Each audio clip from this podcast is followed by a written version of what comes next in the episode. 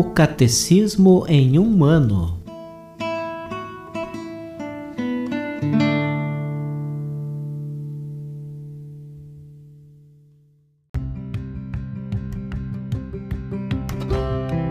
Olá, eu sou Yuri, seminarista da Diocese de Ponta Grossa, Paraná. Você está ouvindo o podcast O Catecismo em um ano. Vamos ler todo o Catecismo da Igreja Católica ao longo de 365 episódios.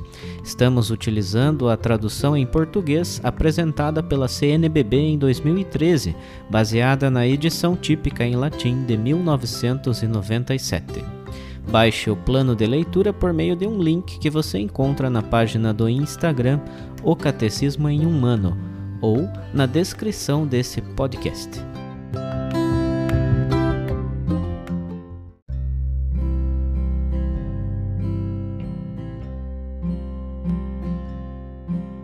Chegamos ao dia 37 do nosso plano de leitura do Catecismo em um ano.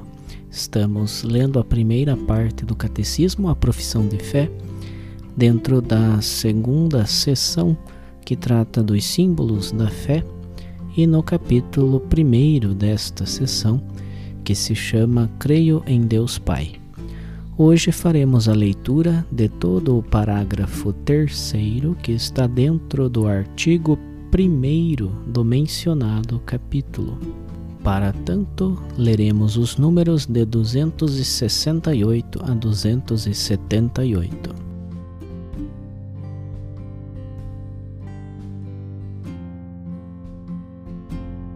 Parágrafo 3 O Todo-Poderoso De todos os atributos divinos, só a onipotência de Deus é mencionada no símbolo Confessá-la é de grande importância para a nossa vida.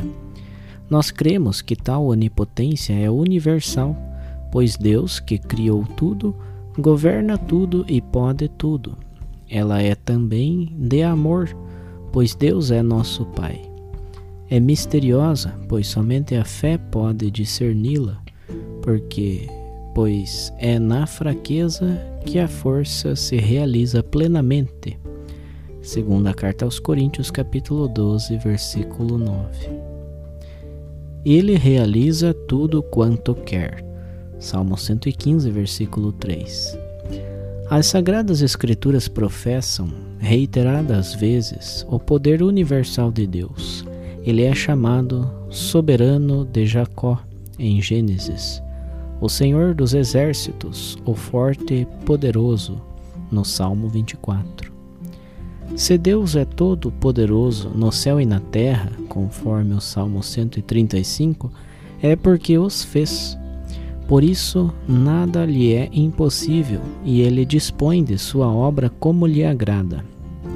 Ele é o Senhor do universo, cuja ordem estabeleceu, a qual lhe permanece inteiramente submissa e disponível. Ele é o Senhor da história, governa os corações e os acontecimentos, segundo a sua vontade. Tu podes desdobrar sempre teu grande poder. Quem poderia resistir à força do teu braço? Sabedoria, capítulo 11, versículo 21. De todos tens compaixão, porque tudo podes. Sabedoria, capítulo 11, versículo 23. Deus é o Pai Todo-Poderoso, sua paternidade e seu poder iluminam-se mutuamente. Como efeito, ele mostra sua onipotência paternal pela maneira como cuida de nossas necessidades, pela adoção filial que nos outorga. Serei para vós um pai, e vós sereis meus filhos e filhas, diz o Senhor Todo-Poderoso. Segunda carta aos Coríntios, capítulo 6, versículo 18 por sua misericórdia infinita também, pois mostra seu poder no mais alto grau, perdoando livremente os pecados. A onipotência divina, de modo algum, é arbitrária.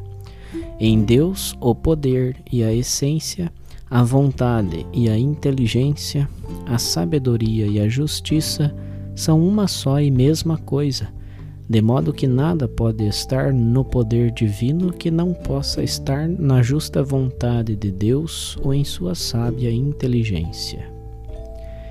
Mistério da aparente impotência de Deus. A fé em Deus Pai Todo-Poderoso pode ser posta à prova pela experiência do mal e do sofrimento. Por vezes, Deus pode parecer ausente e incapaz de impedir o mal. Ora, Deus Pai revelou sua onipotência da maneira mais misteriosa no rebaixamento voluntário e na ressurreição de seu Filho, por meio dos quais venceu o mal. Assim, Cristo crucificado é poder de Deus e sabedoria de Deus, pois o que é loucura de Deus é mais sábio que os homens, e o que é fraqueza de Deus é mais forte que os homens. Primeira carta aos Coríntios, capítulo 1, versículo 25.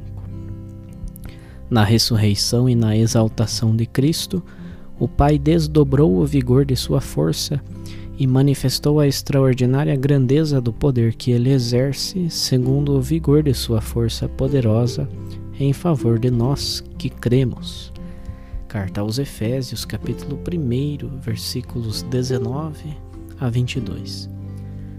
Somente a fé pode aderir aos caminhos misteriosos da onipotência de Deus.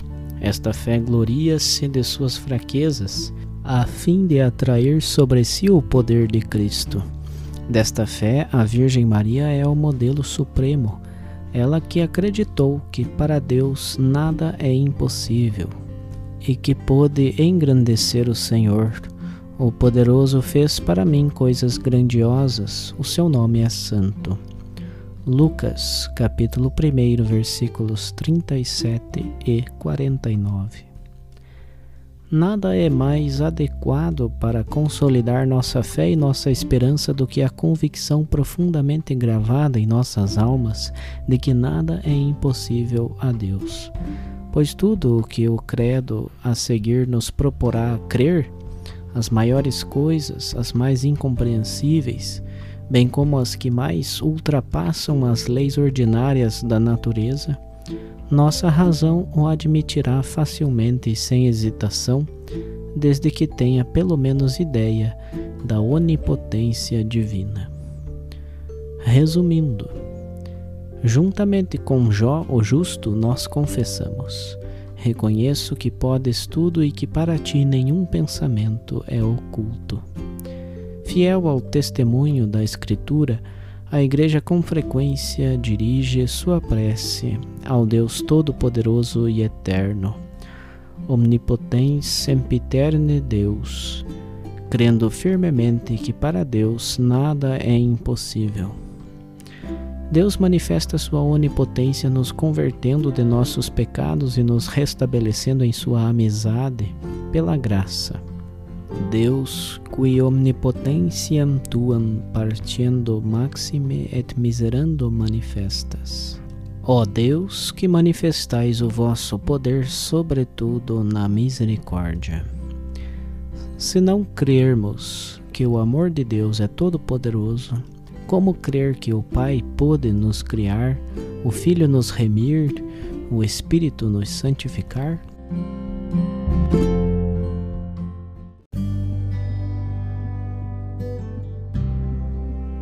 Para a reflexão do episódio de hoje, vamos ouvir a leitura de uma homilia do Papa Francisco por ocasião da solenidade de Pentecostes do ano de 2016.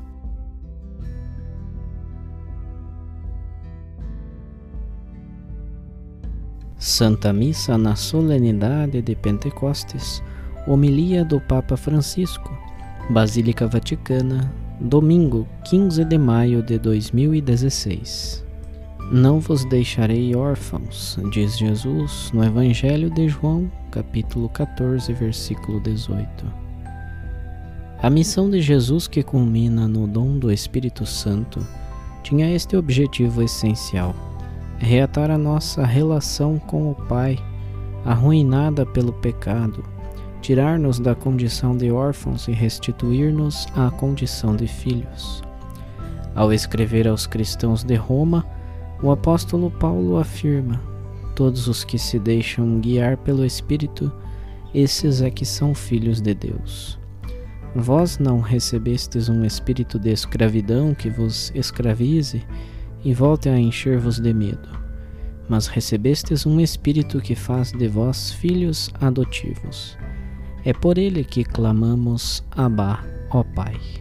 Conforme Romanos capítulo 8, versículos 14 a 15. Aqui temos restabelecida a relação. A paternidade de Deus reativa-se em nós graças à obra redentora de Cristo e ao dom do Espírito Santo. O Espírito é dado pelo Pai e leva-nos ao Pai. Toda a obra da salvação é uma obra de regeneração, na qual a paternidade de Deus, por meio do dom do Filho e do Espírito, nos liberta da orfandade em que caíramos. No nosso tempo também se constatam vários sinais desta nossa condição de órfãos, a solidão interior que sentimos, mesmo no meio da multidão, e que às vezes pode tornar-se tristeza existencial, a nossa suposta autonomia de Deus, que aparece acompanhada por uma certa nostalgia da sua proximidade, o analfabetismo espiritual generalizado que nos deixa incapazes de rezar. A dificuldade em sentir como verdadeira e real a vida eterna, como plenitude de comunhão que germina aqui e desabrocha para além da morte. A dificuldade de reconhecer o outro como irmão, porque filho do mesmo Pai, e outros sinais semelhantes. A tudo isto se contrapõe a condição de filhos, que é a nossa vocação primordial é aquilo para que fomos feitos, o nosso DNA mais profundo, mas que se arruinou e para ser restaurado exigiu o sacrifício do Filho unigênito. Do imenso dom de amor que é a morte de Jesus na cruz, brotou para toda a humanidade como uma cascata enorme de graça a efusão do Espírito Santo. Quem mergulha com fé neste mistério de regeneração renasce para a plenitude da vida filial. Não vos deixarei órfãos. Neste dia, festa de Pentecostes, tais palavras de Jesus fazem-nos pensar também na presença maternal de Maria no cenáculo. A mãe de Jesus está no meio da comunidade dos discípulos reunida em oração é memória vivente do Filho e viva invocação do Espírito Santo. É a mãe da Igreja. À sua intercessão confiamos de maneira especial todos os cristãos, as famílias e as comunidades que neste momento têm mais necessidade da força do Espírito Paráclito, defensor e consolador, Espírito de verdade, liberdade e paz. O Espírito, como afirma igualmente São Paulo, faz com que pertençamos a Cristo. Se alguém não tem o Espírito de Cristo, esse não lhe pertence. Romanos 8, versículo 9. E consolidando a nossa relação de pertença ao Senhor Jesus, o Espírito faz-nos entrar numa nova dinâmica de fraternidade. Através do irmão universal que é Jesus, podemos relacionar-nos de maneira nova com os outros já não como órfãos, mas como filhos do mesmo Pai, bom e misericordioso. E isto muda tudo. Podemos olhar-nos como irmãos, e as nossas diferenças fazem apenas com que se multipliquem a alegria e a maravilha de pertencermos a esta única paternidade e fraternidade.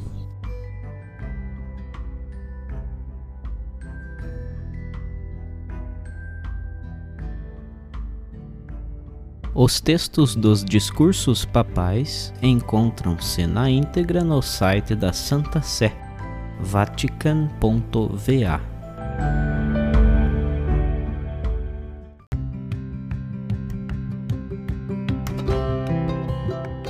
Você acaba de ouvir mais um episódio do podcast O Catecismo em um Ano. Continue nesse bom propósito de aprofundar o conhecimento e a vivência da fé católica e procure participar da sua comunidade. Rezemos por todos que estão fazendo esse caminho de leitura do catecismo. Até amanhã!